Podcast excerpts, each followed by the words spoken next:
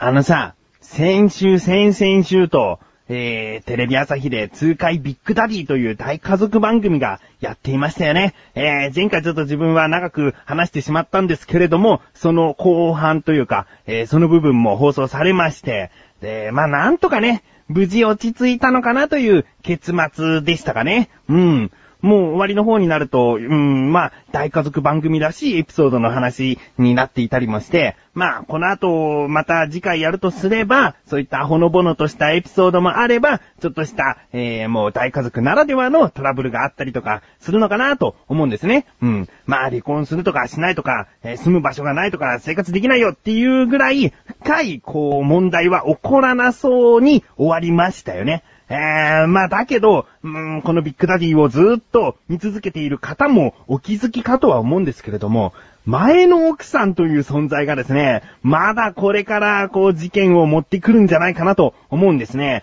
なぜかというと、まあ、離婚した前の奥さんっていうぐらいですから離婚はしたんだけども、その奥さん、お父さんが奄美大島から、その豊田市に引っ越ししてきた時に、ついてきてますよね。で、番組のナレーションが言うには、近所に引っ越しをしているって言ってるんですね。だからなんか、ついてきちゃってるんですよ。で、今ですね、今現在、新しい島での生活をしているんですけれども、もしかしたらこの元奥さん、その島に来ちゃうんじゃないかなっていうような、うーん、気もしないでもないんですよね。えー、まあさすがに再婚をしているという状態だから来ないかなと思うんですけれども、奄美大島に住んできた時には、もう住むって言って無理やり来ちゃったぐらいですからね。一回離婚しているのにもかかわらず、何の連絡もなしに、もういきなり奄美大島に子供を連れてきて、一緒に住みたいって言い出したんですよね。だからそれぐらい強引さとかも持っている人なので、もしかしたらこれからそういった事件が起こる可能性はあるんじゃないかなと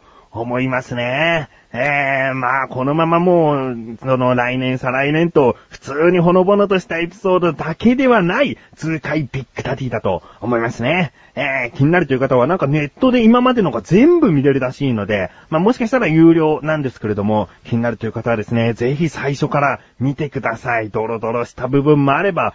こんな家族関係もあるんだと、なんか変に感心してしまうところとか、いろいろありますからね。うん。ということで、まあ、ビッグダディの話は、するかしないか前回迷ってはいたんですけれども、なんかね、前回の自分の説明がとてもわかりやすかったと言ってくれた方がいてですね、もうとても嬉しかったので、最初に話してしまいました。ということで、さすがに自分のところは大家族にならないかなと思っている自分がお送りします。菊池のなかなか向上心。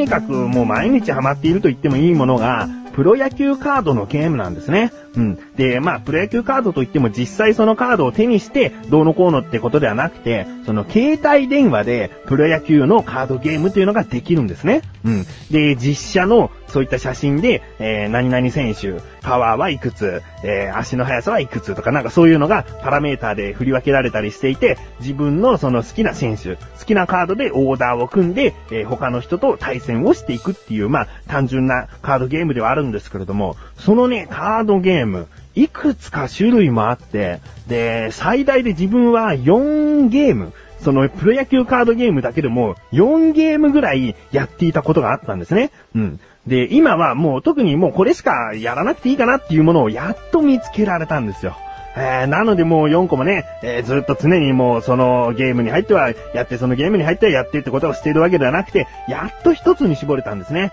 うん。で、今自分がやっと一つに絞れたっていうのは、そのね、選手に対してランクがあって、もうその選手はそのカードっていう一種類じゃなくて、その選手の中でもレアとか、もうすごくレアとか、もっとその上のランクのカードとかも用意してくれていて、で、もちろんそのランクが高いと出現率というのは低いんですですけれども、その出現率が低くてもそれを手に入れてオーダーを組めば、まあ、たとえ最下位のチームの選手だとしても、とても強いチームにすることができるんですね。うん。で、そこは、すごく登録者数も多いので、することが太っ腹でもあるんですね。通常お金がかかるとしたら3000円分のものが、なんかキャンペーンで、つって、それが無料になってたりするんですね。うん。なので、もうそういったサービス精神も嬉しいですし、自分の理想のチームも作りやすく、そしてその理想のチームは、そのカードのランクさえ上げていけば、なんとか強いチームにもできると。いうことで、もう、やっとね、あ、こういうゲームを待っていたんだよと。うん、一見ね、プロ野球カードゲームっつったら、こういうものでしょっていう一つの、なんかもう簡単なものだと思うかもしれませんが、いろいろと種類がありまして、えー、なのでね、まあ、これを聞いてらっしゃる方でね、プロ野球が大好きっていう方は、まあ、聞いたことはないので、まあ、じゃあそもそもこういう話をすることもどうかと思ったんですけれども、まあ、とりあえずですね、こういったゲームにハマっているよというお話をしました。帰ってきて、口エサラジョ。手を洗って、口エサラジョ。晩ご飯を食べて、口エサラジョ。お風呂に入って、口エサラジョ。テレビを見て、口エサラジョ。布団に入って、寝るよ、おやすみ。いつでもどこでも片手間に、口エサラジオは毎月1回更新のアスレチック放送局で、リンクページから行けるよ。どこまでも続くのかねさあ、コーナーに参りましょう。自力80%。このコーナーは日常にある様々な疑問や質問に対して自分で調べ自分で解決していくコーナーでもあり、リスナーの方からのご相談やお悩み解決していくというコーナーです。今回はですね、まあ前回自分の疑問があるんですけれども、えー自力80%のコーナーはお休みします。つって、じゃあ今回は自分の疑問かと思いますよね。だけどその間にメールをくださった方がいらっしゃいました。えー、あの、今回お読みする方以外にもいただいたんですけれども、えーなるべく届いた順番で、えーお読みしていきたいなと思っておりますので、えー今回はこちらの方です。なだらかんネーム赤い映画館さん。えー映画館ですね。うん。えー本文、どうも、赤い映画館です。翔さんに聞きたいことがあってお便りしました。ありがとうございます。私の映画館、数年前から何やら 3D なるものが導入されました。そしてつい先日、4D なるものまで導入されました。あー、されましたね。えー、もう 3D というのはもうここほんと数年前からですかね。で、4D というものを知っておりますよ。うん、続き。3D が立体みたいな認識はありますが、4D って何でしょう？じゃあ 2D、さらに 1D とは、そもそも D って何でしょう？よろしくお願いします。ということですね。えー、追伸があります。なだらか向上心の尺を私の疑問で15分オーバーにさせたいな笑いって書いてありますね。ありがとうございます。まあ、この番組はですね、なんとか15分でやっていこうと思っておりまして、で、もしですね、この収録している最中に、まあ、赤映画館さんのメールで、えー例えばまあ、18分、20分となってしまった場合ですね、それでも編集に編集を重ねて結局15分になります。もう相当なんか説明尽くしな、えー疑問にならないと、15分オーバーもうやむを得ませんという状況にはなりませんね。えー、もうぜひそういった疑問お待ちして、お待ちしてるのかななんか数式とかで解かなきゃいけない、えー疑問とかだったら多分挫折しますのでね、えーそれを説明するとかいうのも多分できないので、まあ比較的ね、日常にある疑問でお願いします。うん。ということで、今回の疑問ですね。えー、早速じゃあ行きましょうか。4D、2D、1D、そしてそもそも D って何なの？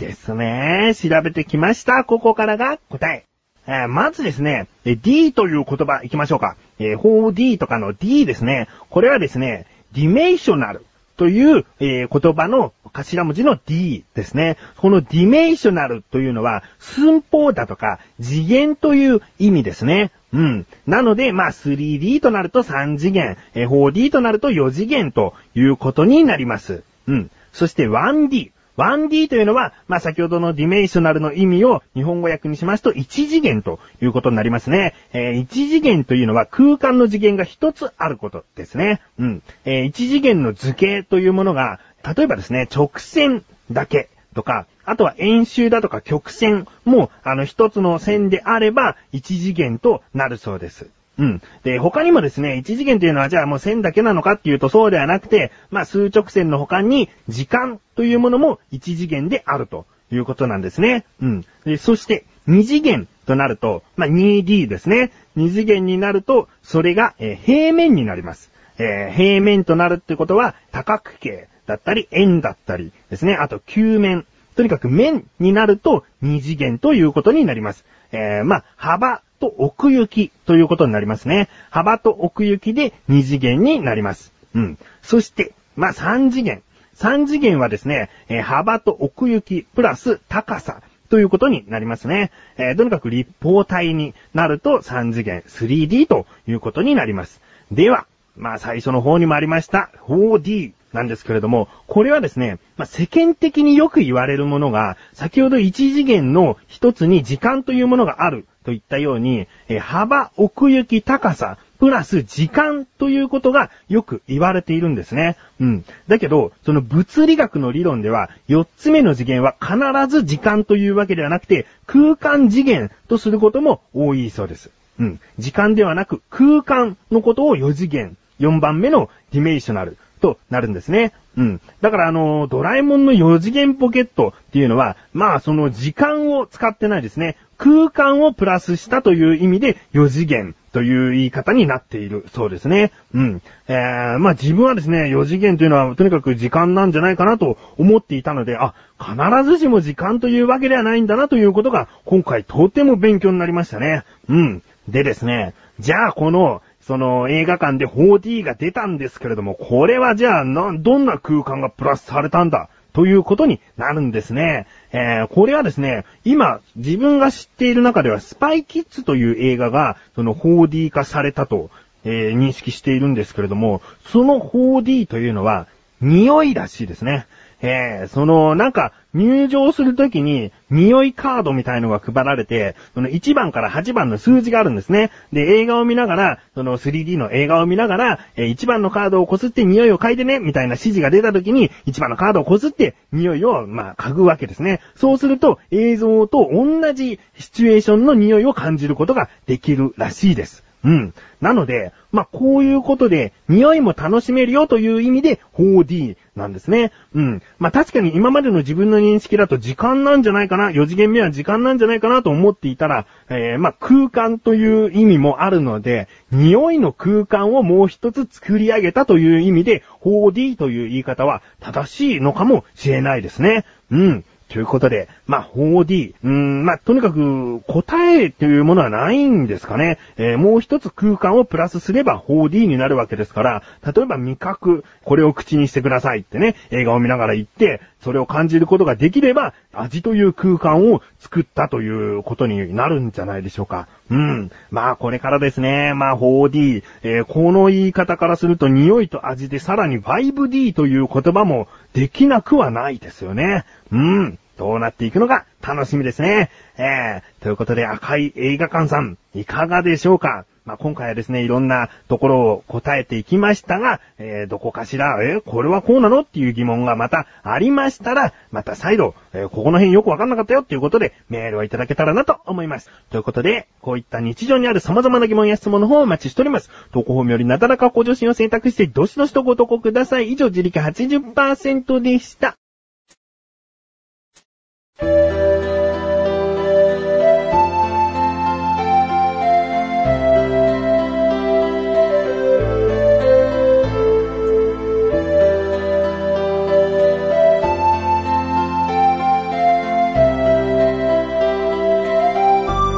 ディングです。そしてすぐお知らせでーす。このなだらか小女子が配信されたと同時に更新されました小高菊池の小高カルチャー聞いてみてください。今回はですね、もう秋らしく松茸の話をしていたり、小高祐介が伊豆に行ってきたんですけれども、その話のこぼれ話だったりしておりますので、えー気になるという方聞いてみてください。そして、リンクページから行きますアスレチック放送局にあるクッチレスアラジオという番組。こちら、月1回更新なんですけれども、この度更新されました。えー、マシルという男とですね、また、まあ、たわいもない話をしたりもしております。今回は、とにかく話がどちらかってる部分もありますけれども、まあ、これぞクッチレスアラジオなんじゃないかなというところですかね。うん。まあ、気になるという方、こちらの方もちょっと長いですけれども、聞いてみてください。ということで、なだらか小女子は毎週水曜日更新です。それではまた次回、お相手は菊池翔でした。メガネた周りでもあるよ。お疲れ様です。